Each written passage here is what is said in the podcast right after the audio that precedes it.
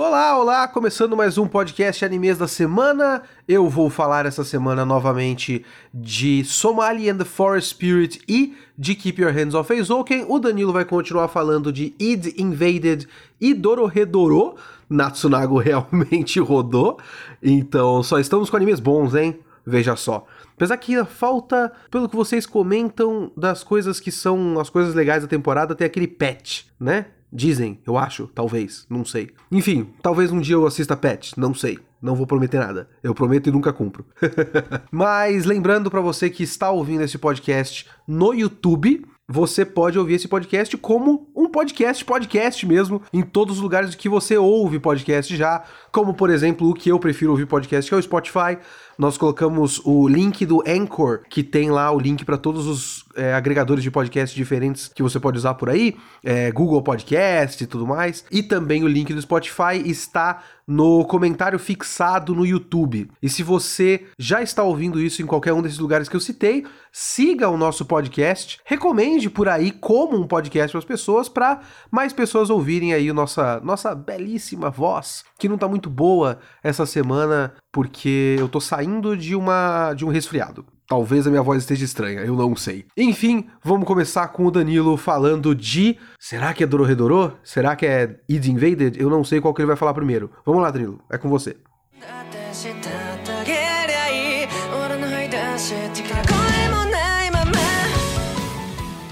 Estamos na reta final de Id Invaded. Esse foi o décimo episódio. E eu fiquei triste nesse episódio, cara. Eu chorei junto com o Nari Hisago porque foi muito triste ver a despedida dele com a, com a família, ele confrontando a realidade, no encontro com a Rondomate ali no, no meio do episódio. Me entristeceu, me entristeceu, eu fiquei bastante comovido com a cena porque ele se sentia tão confortável naquela realidade a ponto de questionar o que era realidade e abraçar aquele mundo como sendo dele, porque na nossa realidade, né, se sente muito vazio, muito triste, muito sozinho. E quando ele entra no mundo digital e pode reencontrar seus entes queridos que morreram, é lógico que ele gostaria de ficar junto com eles, né? Naquela realidade. Até me lembra um caso né, que saiu recentemente na, nas notícias aí da, de uma chinesa que ela ela participou de, uma, de um experimento de realidade virtual.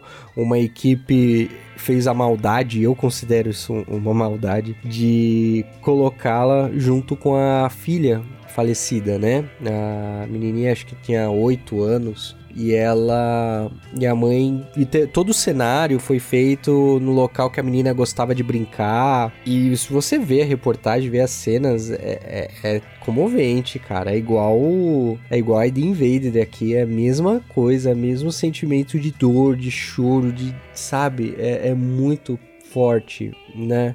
E isso é, eu posso dizer é, por experiência própria aqui com a, com a minha esposa, né, que perdeu o pai e ao assistir aquela reportagem foi instantâneo, cara, lágrimas correram nos olhos dela, ela chorando vendo a reportagem e é, eu considero uma, uma crueldade. Eu considero. Porque é, a gente pode até é, entrar na, no campo de discussão de que ajuda a pessoa a lidar com, com os fatos, encarar a, o sentimento de perda e aceitação. Eu, eu, eu entendo. Eu entendo a, a parte lógica disso, mas eu ainda acho muito muito dolorido para para pessoa, né? E a gente pôde ver isso aqui em ID Invaded. Mas vamos lá, o episódio é, teve mais é, acontecimentos relevantes além desse confronto com a realidade, né? Como por exemplo, é, eu vou ter que voltar um pouco para falar desses últimos é, episódios, né? Nós estivemos assistindo nesses últimos dois episódios essa realidade virtual simulando muito bem os acontecimentos que ocorreram é, na vida do Narihisago, né? Como por exemplo o, o, confronto ali com o desafiador teve algumas é, situações diferentes, né? Ele por já conhecer o desafiador foi lá e já o assassino já o matou, né? É, de primeira ali, mas a O roteiro fez é, de uma forma bem interessante, é, exemplificou o que, que aconteceu com a Sukai, né?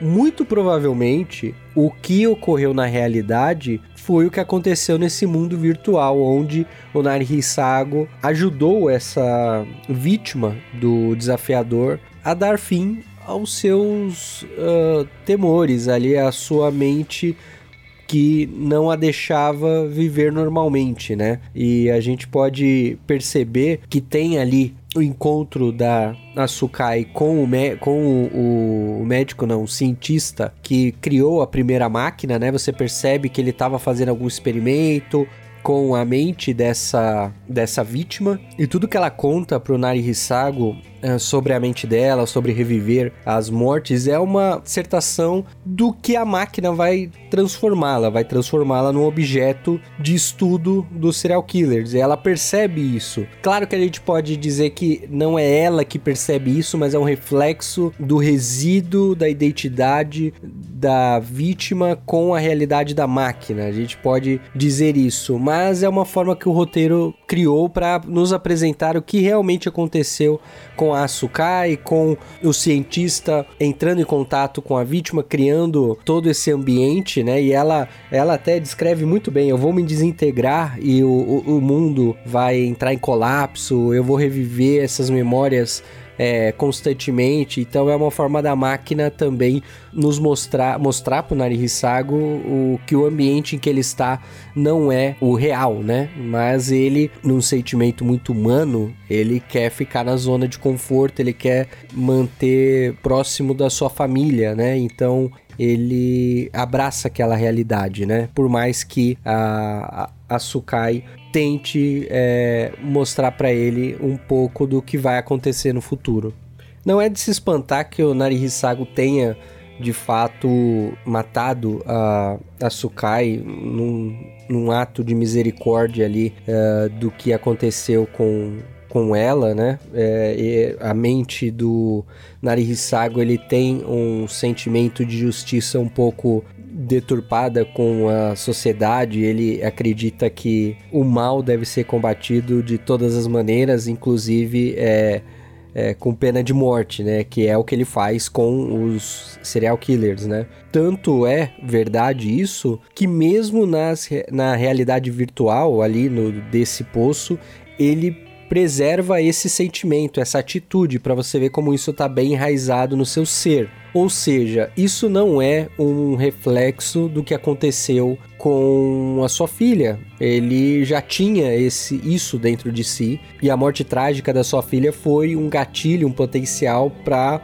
é, trazer à tona essa atitude, né, de é, dele colocar a, a, em prática o assassinato dos serial killers, né? Então não é, novamente, então não é de se espantar que ele aceitaria, né, matar a Sukai num ato de misericórdia porque ela não teria recuperação, né? Ela teria uma vida bem difícil, né? Não é complicado da gente ter essa associação, mas é, até que ponto tratamento psicológico iria ajudá-la, né? Eu, eu acho que ajudaria sim, mas é, é ali naquela realidade o Narihisago ele não foi para esse lado, né? Porque ele já tinha essa atitude um pouquinho deturpada no seu eu interior, né? Eu acho que se a gente tem algum, algum problema, é, seja ele psicológico, físico, qualquer tipo de problema, a gente tem sim que buscar ajuda, tem que buscar o diálogo, porque isso primeiro traz o, o, o confronto ali com nós mesmos, né, da, da nossa situação. É, a gente acaba olhando para o espelho, enxergando a realidade. Olha, eu estou com esse problema, eu preciso resolvê-lo.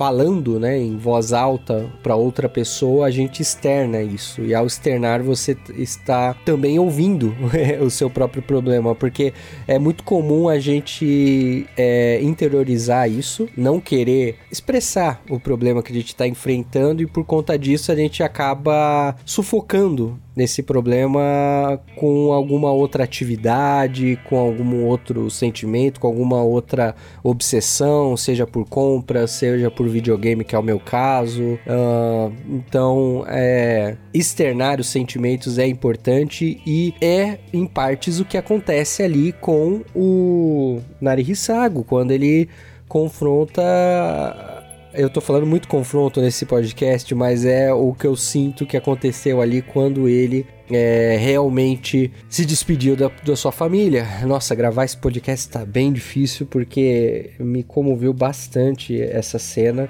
e eu, eu tô achando esse anime incrível. Um, não dava nada para ele, sério, eu achava que iria ser um anime é, aquele techno bullshit do futuro, sabe? De ah, eu tenho essa tecnologia e vamos investigar, o mundo é belo, tá ligado? Mas não, cara, é um anime que se aprofunda muito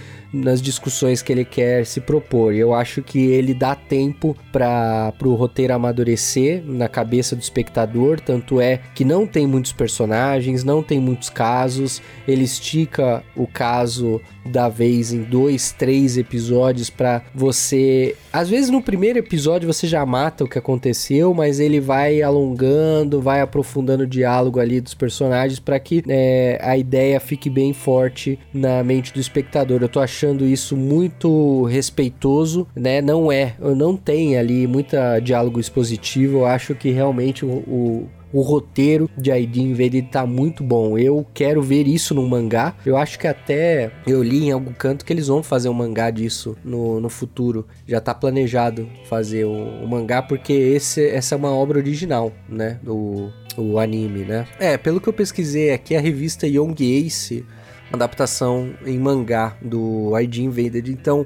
eu espero que o traço seja bom, né?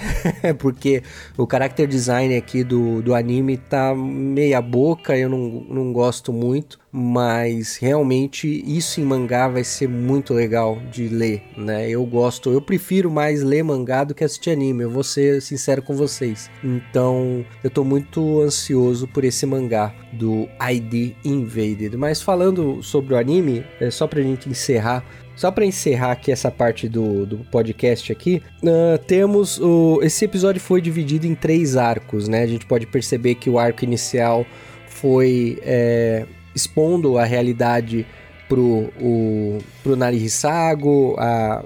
Volta esse trechinho, Diego, desculpa. Então, só para encerrar minha participação aqui, mas só pra gente encerrar minha participação aqui no, no cast, uh, esse episódio foi dividido em três arcos, né? O primeiro arco a gente pode perceber que foi uh, o roteiro apresentando o que, que aconteceu com a Sukai, como que ela desapareceu, que sim, teve a participação do Narihisago. Uh, eu tô falando Narihisago porque há uma diferenciação no roteiro do que é o Sakaidou e do que é o Narihisago. Eu achei muito legal essa jogada que nos foi apresentada no episódio anterior, tá? Então, uh, esse primeiro ato foi essa, é, é, é, essa exposição do, da realidade, né, para o espectador, do que aconteceu com a Sukai. Depois tivemos uh, o sentimento é, aflorado ali do, do Narihisago com o confronto com a realidade, a despedida dele com a sua família, com aquela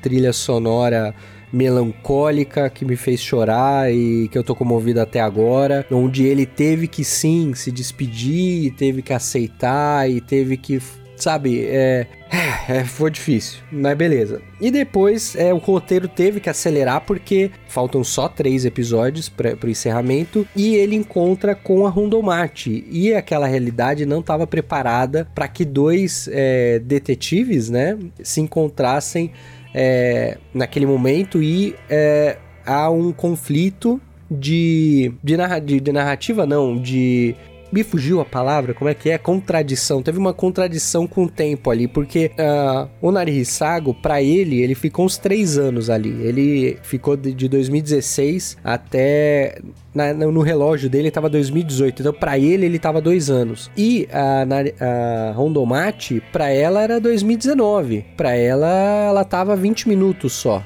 Então o tempo passou diferente, então há uma contradição naquele mundo, então aquele mundo começou a se partir, que é justamente o que a a Sukai nos disse no início do episódio que ela, entre aspas, previa o futuro, né? Alguns sonhos previam um futuro e um deles era que aquele mundo iria se deteriorar. E ela estava falando literalmente daquele mundo virtual. Então, o quando ele estava prestes a ser ejetado, ele joga o livro para Rondomate. Aquele livro tem as anotações pessoais dele, provavelmente lá tem os segredos do que ele assassinou vários serial killers, tem todos os pensamentos dele do caso e a Rondomate, por incrível que pareça, ela vai ser a peça fundamental para encerrar, para descobrir a identidade do John Walker e encerrar essa história. Ela, que é uma personagem que a princípio na maioria das uh, histórias de animes e mangás por aí, iria ser um personagem fanservice e aquele personagem.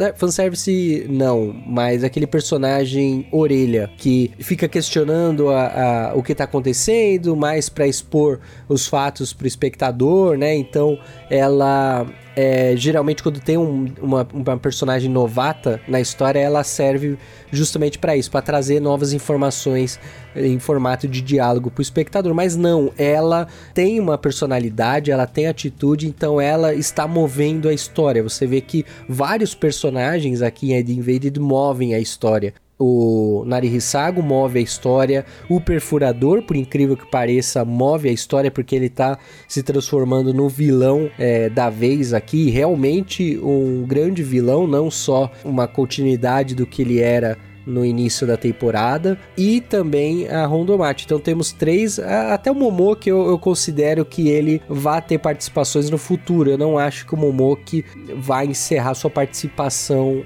aqui, mas eu acho que o roteiro está muito bem estruturado, muito bem amarrado. Eu gostei da Rondomate ter essa atitude, né, desde o início e agora o roteiro nos premia com o livro de anotações na mão da Rondomate e ela continuando a investigação naquele universo. Eu achei isso muito legal. E o perfurador, ele, ele não é afetado pela falta de memória da máquina, porque ele já, talvez porque ele já tenha o ferimento no cérebro e isso distorceu alguma função.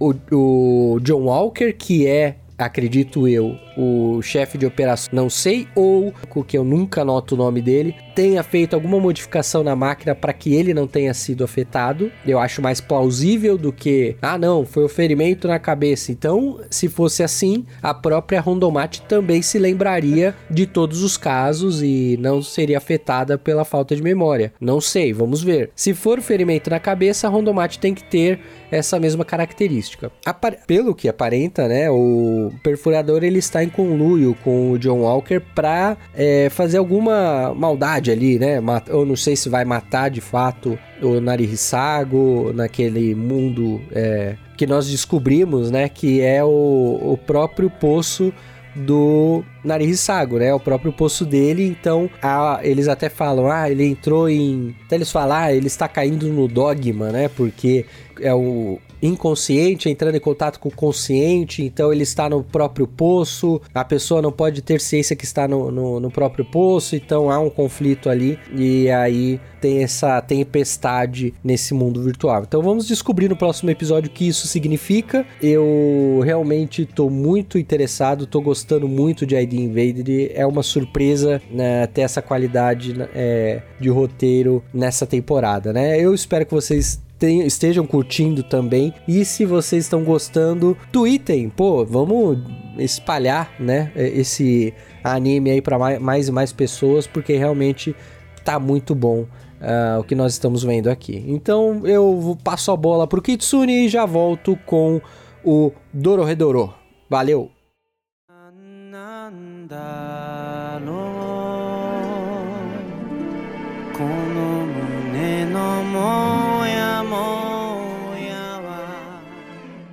Muito bem. Ah, meu Deus. Talvez eu tenha realmente que falar de pet. Não sei. Porque esse Somali. Eu sei que as pessoas gostam. Eu, eu continuo ouvindo que as pessoas gostam de Somali and the Forest Spirits. Mas eu simplesmente não consigo. Não dá pra mim, sabe? Episódio 8 de Somali and the Forest Spirit se chama Orações que contam sobre encontros e laços eu estava pensando em coisas para dizer para esse episódio, aí eu pensei numa outra coisa aqui e eu acho que eu estava errado na minha, na minha opinião inicial, mas eu ainda continuo não gostando muito desse anime. É... Porque é o seguinte, eu acredito que o anime tá, tá desviando para um outro caminho agora. Ou, na verdade, agora que a gente tá vendo mais um passo disso, a gente tá lentamente criando um padrão que dá para identificar qual é o novo caminho de Somali and the Forest Spirit. É, eu dizia que Somali era. que esse anime era a história do Golem e da Somali fazendo coisas fofinhas esta semana. E o Golem aprendendo a viver, a, a ser um pai e tudo mais. E tem isso. Eu realmente acredito que isso é o, o, catch da coisa, sabe? Isso é o bagulho que faz você querer assistir. Ou, deve, ou de repente isso deveria ser, mas é muito, muito fraco. Então, simultaneamente, o que a gente tem é, é, a história desse mundo. Então a gente, através desse veículo, que é o relacionamento deles, a gente vai aprendendo a história desse mundo. E esse episódio foi basicamente exposição sobre a história desse mundo. O que, o que aconteceu é que eles pegaram um livro com um mapa da biblioteca para encontrar a bibliotecária mestra, bibliotecária chefe, não lembro agora como eles chamam. que é uma bruxa e tal, então ela tá viva há mais de 300 anos e tudo mais. E, e aí, quando eles chegam lá, depois de é, algumas cenas que já estão virando padrão em in the Forest Spirit, que é, é, cenário mais ou menos bonito, estático, com narração em, em voice-over um traveling, assim, um pen shot, né? A imagem se movendo sem nenhum movimento, né? É, e aí eles encontram ela e ela conta a história de como ela escreveu um livro que é, levou à morte dos humanos. Que ela escreveu a história da antepassada dela. E aí essa história da antepassada dela tem uns paralelos com a, com a Somali, porque essa antepassada dela também encontrou um golem da mesma espécie, ou a não ser que todos os golems sejam iguais e sejam da mesma espécie, mas enfim, ele era igual a esse golem, só que sem armadura, porém com um nome. Porque esse golem também não tem nome, é só golem. Esse cara chama Haraiso. Inclusive, eu tenho a desconfiança porque as sílabas com H do japonês, se você colocar aqueles dois tracinhos, elas viram B. E se você coloca uma bolinha, elas viram P. Então eu tô desconfiado que Haraiso é paraíso de um jeito estilizado. Eles devem ter procurado uma palavra para paraíso em outras línguas, chegaram na palavra paraíso do português. E isso é bem possível. Isso é, eu já vi casos parecidos com isso em, em em japonês. É, então, através dessa história da antepassada da, da bibliotecária-chefe, a gente conhece um caso que aconteceu muitos e muitos anos atrás e foi relatado num livro que aparentemente iniciou, incitou o que levou a, os conflitos que levaram ao fim dos humanos nesse mundo. E assim, para quem curte a história e para quem para quem vê narrativa de um jeito diferente do que o meu, é muito legal tudo que tá sendo contado aí, porque as pessoas gostam muito de saber o passado do mundo, sabe? Eu tive muitos problemas com os comentários quando eu falei disso no filme do Broly, é, que tem umas cenas do filme que eu acho absolutamente inúteis, que se passam no planeta Vegeta e mostra os pais do Goku e tal. E as pessoas querem saber sobre o pai do Goku, mas para a história do filme Dragon Ball Z, Super, whatever, Broly, o pai do Goku e o momento em que o Goku foi mandado para a Terra não tem nenhuma utilidade. Então eu sou uma pessoa que eu acredito em economia na narrativa. Você conta o que é preciso para que essa história seja contada. E eu não tô falando só de informação, eu tô falando tematicamente. Porque aí que entra o, o, o truque da coisa aqui no, no Somali The Force Spirit. Através da Somali e do Golem, a gente tá conhecendo esse mundo. Então eu ia até argumentar que esse flashback não tem absolutamente nenhuma utilidade. E tem, na verdade. É, porque eu ia dizer que não tem por que a gente saber a história desse mundo, porque ela não ajuda em nada na história da, do, do relacionamento Somali Golem. É, e isso é só uma meia verdade, porque na verdade o que tá acontecendo aqui é que através da, da jornada deles a gente tá conhecendo esse mundo. Então saber o passado do mundo entra na proposta do anime de fato. É o que está sendo contado, é esse mundo. E tem muitas coisas interessantes aqui que poderiam ser trabalhadas, porque a gente viu mais ou menos três, eu acho, momentos em que o passado da relação humano e outras criaturas desse mundo é contado. Tem uma num bar que é contado meio de forma razoavelmente neutra. Ah, foi isso que aconteceu, os caras estavam aqui, a gente matou todo mundo. É, tem também a história do Haitora e da Uzoi, que é contada do ponto de vista do Haitora, que é um humano, e ele sofre com a, o extermínio dos humanos. Então vê os, os monstros como monstros. O monstro, entre aspas, aspas, a gente vê como monstros de verdade do ponto de vista de quem sofre com esses monstros. E aí agora a gente vê nesse do ponto de vista de alguém que seria um monstro, porque ela é uma bruxa, então é de outra espécie, apesar de não ser é, fisicamente grotesca, ela chega num vilarejo humano e ela sofre com o medo de ser morta, inclusive vem da menina que ela, que ela fez amizade e tudo mais, jogando pedra num outro monstro, que eles chamam de grotescos, inclusive, né? A menina entra no hive mind do momento de to todo mundo tá mandando, jogando pedra no, no bicho, então ela, criança, vê aquilo e fala, bom, é isso que se faz, né? Eu vou jogar pedra no bicho, esse bicho é um bicho, é do mal, a gente tem que bater no bicho e matar o bicho. É porque meus pais fazem isso, meus avós fazem isso, todo mundo no vilarejo faz isso. Então é isso que eu vou fazer. É, e isso é interessante, porque a história quase organicamente vai contando que, dependendo do ponto de vista, o outro é sempre o errado. E, e para qualquer grupo, o outro grupo é o outro. Então é meio que aquela história. Olha só, ele fez melhor do que o Shingeki no Kyojin, isso aí. É, mais organicamente até. Contar que sempre existe dois lados e pro lado que você está, o outro lado sempre é o errado e é o monstro. É, isso é interessante, isso é legal. Isso é a causa prática até o momento, da situação da Somali. Então não é como se não tivesse nenhuma ligação prática. A questão é que a gente já sabe disso desde que contaram no bar. Para fins da história da Somali com o Golem, a gente já tinha informação suficiente. A gente já sabe que ela tá sozinha nesse mundo e precisa chegar num, num lugar com humanos desde o começo. Aí a gente teria que tentar avaliar o que que isso se comunica tematicamente com a Somali e o Golem. E tirando o fato de que tem um paralelo da menina bruxa com o Golem, o Golem é igual, a menina é uma menina, o Golem fala que vai proteger ela e tudo mais, então tem um paralelo ali mais ou menos é, da situação, paralelo situacional apenas. Tematicamente não tem nada a ver, porque eu não consigo fazer muita relação dessa questão do preconceito, do outro e tudo mais, é, da relação Golem e Somali. Porque o Golem é neutro. O Golem sempre é colocado como neutro. Até no vilarejo humano, o Golem é neutro. Ele não é um monstro como os grotescos ou a própria menina bruxa. Ele é neutro. Então não tem uma história em que o Golem é, está aprendendo a aceitar que ele não precisa matar a menina humana. Porque ele não tem emoção, não tem sentimento, não tem preconceito, ele protege todos. Ele é completamente neutro. Então não tem nenhuma comunicação temática entre as duas coisas que estão acontecendo nesse anime. Que é, por um lado, a história desse mundo, é a história do preconceito que acontece dos dois lados, o preconceito mútuo que acarretou na extinção dos humanos nesse mundo, e a história do Golem aprendendo a ser pai e aprendendo a ter sentimentos, sabe? É isso, para mim não tem conexão de verdade, tem a conexão prática. Uma coisa levou a outra. Agora, sentimentalmente, emocionalmente, nada. Basicamente nada. Mais um episódio ruim de um anime que eu considero, sim, até agora bem ruim. É, não acho particularmente bonito, não acho particularmente bem dirigido.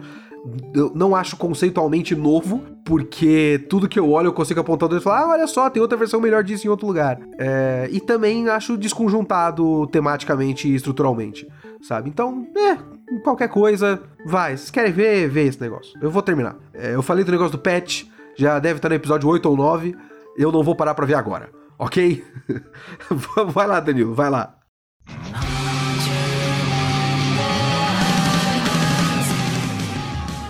Dororedorô tá tão divertido de assistir que eu já fico triste saber que estamos no oitavo episódio e muitas informações precisam ainda ser reveladas e eu adoraria que esse anime tivesse 24 episódios, 30, mas só foram confirmados 12. Então eu tô triste, eu tô realmente gostando de Dororedoro e, e bem chateado porque estamos chegando no final, né? Eu, eles estão me forçando a ir atrás do mangá, não tem jeito, cara. Mas vamos lá, Dororedoro, oitavo episódio. O Kaiman, ele, ele teve uma atitude é, bastante sensata de pensar na Nikaido e deixá-la no mundo é, em Holy, né? E ele partir é, para uma jornada independente lá no mundo mágico, o que nos trouxe algumas cenas bem é, divertidas dele fugindo do, do restaurante ali porque não conseguia pagar, ele gritando, ah, eu tô sem dinheiro tal.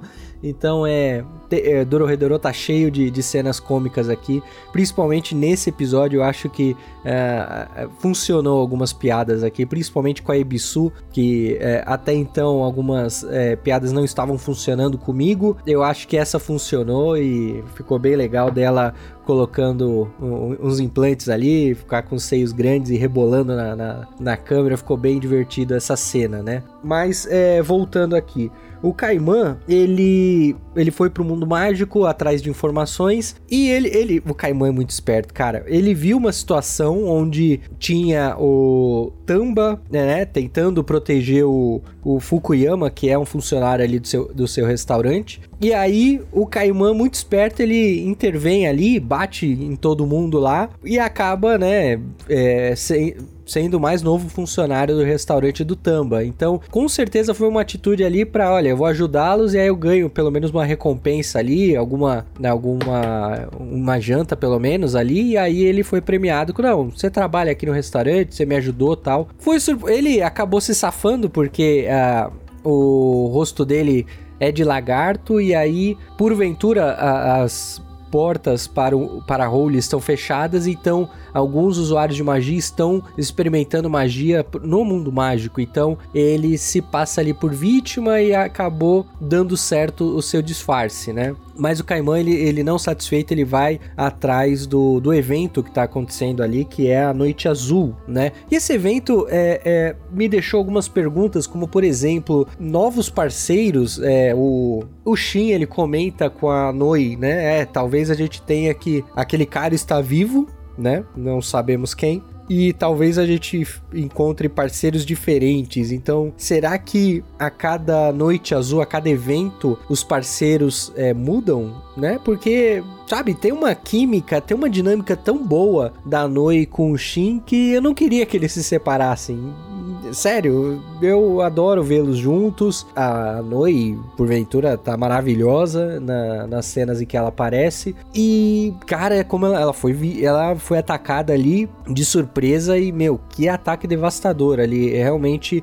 Uh, aquele cara está vivo e ele quer se vingar do, do Shin e da Noi, porque uh, ele, ele até fala: Eu não vou esperar até meia-noite, então dá um, um plot twist ali bem interessante no episódio, mostrando que, é, bom, ela tem fator de cura, então logo logo ela volta.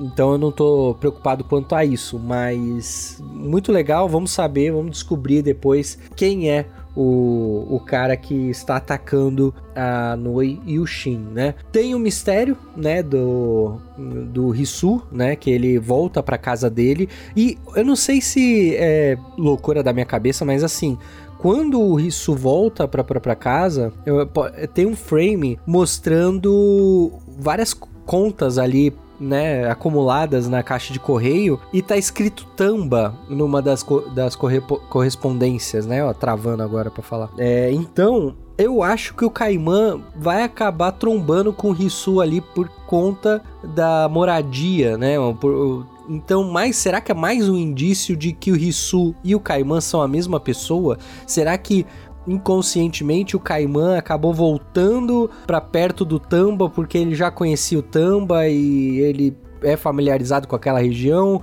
porque eu ainda tô com essa expectativa de que o Caimã é o Risu, né? Só que em outro corpo, né? Sei lá.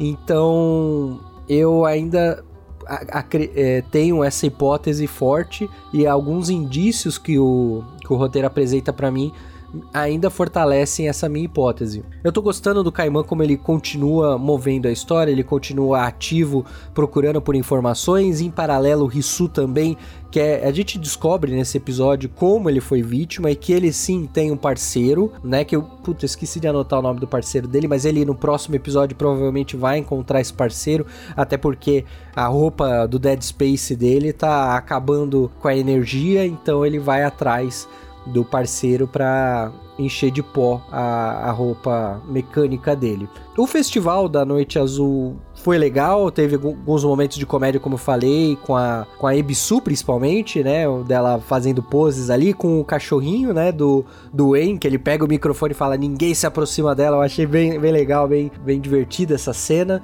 E tem um detalhe muito legal também que nessa nesse festival, o En, ele constantemente, desde o início da, da, da, temporada, ele diz que procura alguém com poderes de manipulação de tempo. O porquê, né, a gente vai descobrir mais tarde. Talvez ele queira ser imortal, não sei, ou ele queira paralisar o tempo, não, não sei. É realmente ele precisa de algum parceiro de manipulação de tempo para fazer alguma magia mais poderosa aí é o que indica essa obsessão, né? E o nesse festival tem alguém com esse poder, porque um funcionário ali é, chega pro En e fala: Olha, aqui tá a ficha de inscrição de um cara que tem esse poder que você procura. E eu já tenho uma teoria de quem é. Eu acho que é o Fukuyama. Eu acho que é o Fukuyama, aquele funcionário do Tamba, porque aí o, o, o roteiro fecha o ciclo, sabe? Quando você vai juntando os personagens ali, mantendo, unificando os núcleos, eu acho que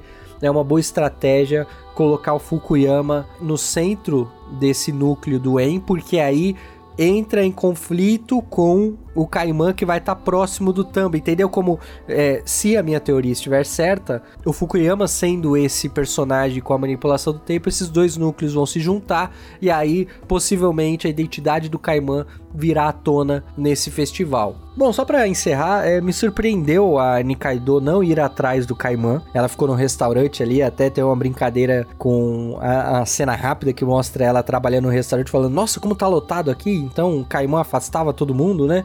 Obviamente, ele é tem uma postura muito agressiva e não, eu não duvidaria dele ficar batendo em todo mundo que apareça lá, porque ele quer monopolizar uh, a guiosa do, da Nikaido. É, mas me surpreendeu ela não ter ido atrás do Kaiman. Será que ela confia no, no Kaiman a ponto de deixá-lo sozinho no mundo mágico? Ou será que ela não tem forças no momento para ir pro mundo mágico? Então ela tá aproveitando esse período para se fortalecer, tanto é que ela tá tomando remédio, tem um trecho rápido do doutor entregando alguns medicamentos, né? Então mas eu acho que a Nikaido pode voltar no futuro aí. Como eu disse no, no início aqui da, da minha participação desse, desse podcast, eu já tô triste por estar na reta final. É o oitavo episódio, vai ter 12, então eu já tô triste que estamos chegando no final dessa temporada de Dororedoro. Tô curtindo pra caramba. É, eu tô gostando que os episódios não estão enrolando, é bastante informação nova sendo entregue a cada episódio, então me motiva a ir atrás do mangá. Eu espero que vocês estejam curtindo também Dororedoro. Então, Kitsune, fecha o cast aí, um abraço a todos, valeu! Meu Deus do céu! Keep your hands off Eizouken, mais um episódio que eu tava achando ok até clicar. Falar, ah, meu Deus, não, não, é melhor. É melhor do que eu achava. Ah! Que foda, puta que pariu, que foda. Muito bem, esse episódio 9 se chama Rumo ao Comet A. O Comet A é um festival, não é isso? Um festival de produções independentes e tal. É, que a Kanamori quer que elas se candidatem para vender DVD e financiar as coisas e tudo mais. Deixa eu contar para vocês o meu caminho assistindo esse episódio 9 de Keep Your Hands Off Eizouken. Ele já começa para mim genial, que é a Kanamori falando do, do resultado do festival e a gente acha que o festival é um puta sucesso, todo mundo gosta e tal. Só que aí vem a realidade, né? Porque a gente tá vendo aqui uma analogia a um estúdio de animação. E é aí que vem as coisas que a gente precisa às vezes falar pro pessoal. Eu não entendo exatamente tudo ainda, obviamente, sobre produção de anime no Japão, mas às vezes a gente coloca muitas coisas na mão dos estúdios. O, ah, esse é um anime do Bones, esse é um anime da Madhouse. E são só estúdios. Os estúdios são contratados por comitês de produção, com milhares e milhares de empresas é, associadas e tal. E aí o que ela falou foi basicamente: tá, a gente fez, a gente vendeu os anime, os DVDs e deu dinheiro e tal, mas os direitos desse desenho que eles fizeram, desse OVA, digamos assim, são do clube de robótica. Então o dinheiro foi pro clube de robótica. Tem a paixão, obviamente, você não pode duvidar da paixão de ninguém envolvido, principalmente do cara do clube de robótica, do cara amante de meca e tal. É, o cara fez aquilo porque ele era apaixonado por aquilo. Mas de qualquer forma, é ele que ficou com o dinheiro. O clube que é o estúdio, fica com uma pequena parcela disso, porque o clube só fez o trabalho. Veja bem, olha só, quem faz o trabalho não fica com o dinheiro que é o resultado do trabalho. Quem fica com o dinheiro é quem manda as pessoas trabalharem. Ah, meu Deus. É a dura realidade que é uma realidade da, da animação japonesa também, obviamente. É uma dificuldade dos estúdios. Começa com essa pequena metáforazinha genial para mim. Beleza. E aí que a gente começa, depois disso, a parte genial desse episódio, que demorou para eu sacar. Eu não tava ainda completamente inserido no que tava acontecendo no episódio, sabe? É, tava uma série de curiosidades e depois uma longa exposição do passado da Kanamori e tal, e eu não tava sacando aonde aquilo ia dar, e tava indo por um caminho meio que eu tô ligado, mas enfim. Porque é o seguinte, a gente tem aquela caminhada pela cidade onde a, a Sakusa começa a olhar a cidade e achar, ver as coisas curiosas ali e o que ela sempre ficava imaginando que ia sair um míssil de não sei o que, é, tem monstro de não sei o que lá, que são ativados e tal. Ela, ela sempre ela é fascinada pela cidade, né? E aí elas chegam no. Já tem primeiro uma, uma, um pequeno foreshadowing do vamos passar por baixo desse túnel. É um túnel que é construído na cidade porque precisa de umas passagens para quando neva muito, porque quando neva aqui destrói todo o acesso das coisas e tal. Então por isso que existem essas passagens subterrâneas. Enquanto eles vão passando, eles vão vendo que existem muitos comércios fechando, centros comerciais abandonados lojas passando dificuldade, lojas fechando e tudo mais. E aí a gente chega no Lamen, o cara que é apaixonado, que gostou muito do anime delas, né? E que também tem uma loja de lamen e que ele está também passando por dificuldade. Ninguém vai nessa loja de lamen e, e talvez ele tenha que fechar, o movimento tá fraco e tudo mais. A Kanamori foi lá porque ela de, vendeu o DVD para esse cara. É, é uma espécie de, de, de, gratidão, digamos assim. Tem até um detalhezinho muito curioso do lugar ser é, penso, né? Ele é inclinado. E você vai vendo esse detalhe você não vai percebendo é, imediatamente. Mas eu tô passando as imagens aqui pra ficar lembrando de tudo que acontece no episódio. E tem um aquário no fundo. E o aquário, desde a primeira cena, já tá com a água inclinada. Porque o lugar todo é inclinado. E tem até, tipo, ah, tem pouco caldo pra, pra não derramar o caldo do lamen, porque o lugar todo é inclinado e tal. Então tem esses pequenos detalhes da, da construção da cidade, porque a cidade também é muito importante. Tipo, a, a ambientação desse anime como eu falei no episódio passado, é importantíssima pro que, a, pro que o anime quer dizer. Então a gente tem uma cidade toda esquisita, que em época de neve fica quase inacessível, que os comércios estão fechando, que tem um centro comercial inteiro é, abandonado, que tem um cara que continua fazendo as coisas por paixão e tal, e ele gosta do que ele faz, mas o movimento tá, tá acabando e ele talvez não consiga continuar com o restaurante e tudo mais. E aí a gente chega na história da Kanamori. E essa história da Kanamori tem um objetivo duplo. Um desses objetivos é explicar a Kanamori. Tem a história do passado dela, que é para começo de conversa, simplesmente maravilhoso a maneira como o flashback é feito, porque ele é todo feito em rascunho de cenário, né? E, e é um rascunho de cenário 3D que já tinha aparecido antes. O primeiro episódio tem isso, mas toda vez que aparece eu fico maravilhado. E nesse um pouco mais até, porque é como se ele tivesse em primeira pessoa em certos momentos.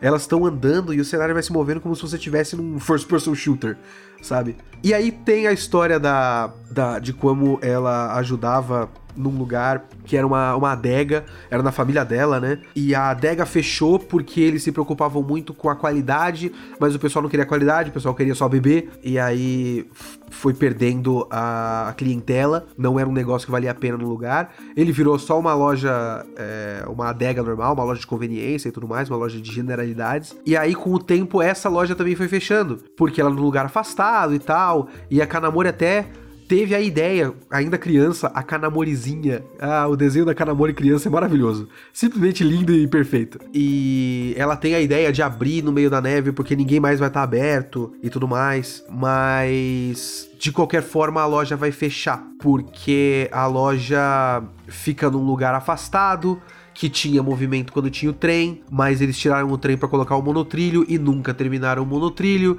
e aí a clientela não chegava e tem muitos custos e tudo mais. Por um lado tem aquele negócio de, ah, meu Deus, como é ruim fazer negócios, como é ruim ser um empreendedor do Brasil, ah, os impostos, né? Tem um pouquinho disso.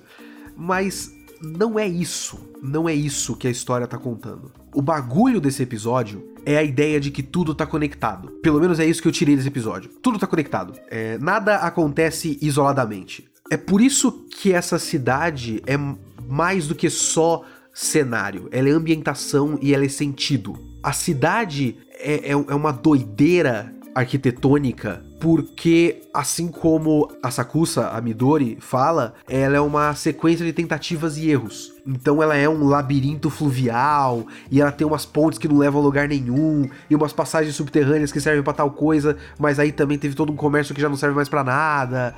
É, então ela, é, ela é uma, uma tosqueira do caramba. O negócio deles, mesmo que pessoas vão ao lugar e gostem do lugar, o negócio lá que ela, que ela ajudava varrendo e ganhando dinheiro. É, as pessoas vão ao lugar, as pessoas gostam do lugar e tudo mais, mas não tem fluxo de pessoas o suficiente, principalmente considerando que é quase como se a cidade tivesse sabotado o negócio com a questão é, estrutural da cidade que não tem como você manter o controle. Não tem como o senhorzinho da vendinha e a senhorinha da vendinha controlar a engenharia de tráfego de uma cidade. Tráfego, tráfego de uma cidade. Porque eles não decidem onde vai ter trilho de trem, eles não decidem onde vai ter ônibus passando. Então eles se fuderam nisso. E aí, com todos os gastos que precisam acontecer para que essa coisa aconteça, para que a loja continue, continue existindo, fica, se tornou inviável. Então, isso primeiro explica a Kanamori, principalmente na questão do dinheiro, da implacabilidade da Kanamori, de entender que você não pode vacilar, porque as coisas são muito complexas, você tem que garantir o seu. E a questão da qualidade versus quantidade, que ela fica batendo muito na cabeça das meninas que estão lá, é, apaixonadas pelo que fazem e tal, vão fazer ideia X, ideia Y, não sei o que, não sei o que lá. E ela coloca as meninas no lugar e fala: vamos produzir. Antes de ser genial, a gente tem que ter uma coisa física que exista de verdade. Vamos fazer antes de, de ficar deslumbrado com o que a gente está fazendo.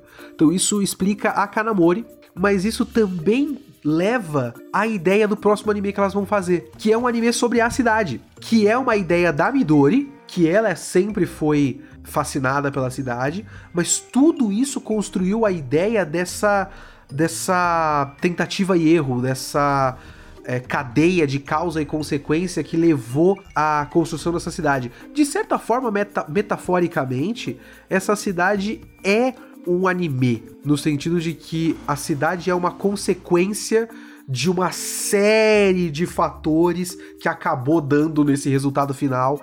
E quando você vê só a superfície, tipo que a cidade é hoje, ou o resultado final do anime, você não tem nem como fazer ideia do quanto é intricado o processo do anime acontecer. Então, mais ou menos é isso que, que eu acho que Keep Your Hands Off Eizouken tá dizendo com, com toda essa questão da cidade. E aí tem a inspiração pro anime que elas vão fazer. E é isso que eu achei genial, é isso que eu achei foda. Tipo, foi, é como se fosse um, um, um, golpe que esse anime tá te dando, que você vai achando que ele tá fazendo uma coisa, mas ele vai, ele vai e faz outra no fim das contas. Né? Toda essa história inspira a Midori a fazer a história dela. É, é muito inteligente. Muito inteligente. E aí tem um trecho final da Midori que eu acho que é ponte pro que eu chuto, espero, sei lá, que seja um foco maior na Midori. Tem a questão da interpretação. Eu vou dizer que, é, quanto à interpretação, eu não tenho uma grande interpretação. eu queria ter, eu fiquei quebrando cabeça e eu, eu acho que eu não tenho nenhum comentário muito profundo a fazer.